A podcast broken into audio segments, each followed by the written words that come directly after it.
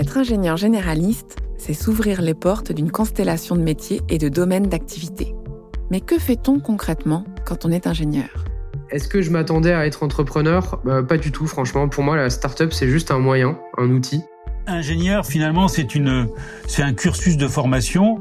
J'ai finalement été dans ma carrière, après les, les, premières années, beaucoup plus un manager puis un dirigeant qu'un ingénieur. Hein. Hier soir, euh, j'ai assisté euh, à un lancement euh, qui est celui de Soyuz. C'était le numéro 24 petite émotion particulière parce que c'était ma première, euh, ma première Soyuz et c'est toujours aussi impressionnant. Je pense qu'on s'y fait jamais. Le métier de chef de produit, ça a été un métier de passion. Je dois avouer que ça a été probablement un des jobs les plus fun que j'ai eu de ma carrière. C'est vrai que si on m'avait dit ça quand j'étais euh, quand j'étais plus jeune, euh, ça, ça, si on m'avait expliqué ce job-là dans ce contexte-là, probablement qu'en tout cas ça m'aurait plu.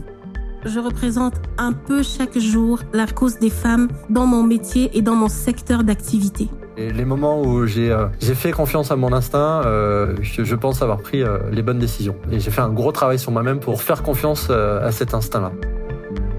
Retrouvez-nous bientôt pour la deuxième saison de Parcours d'ingénieur, un podcast de l'ICAM.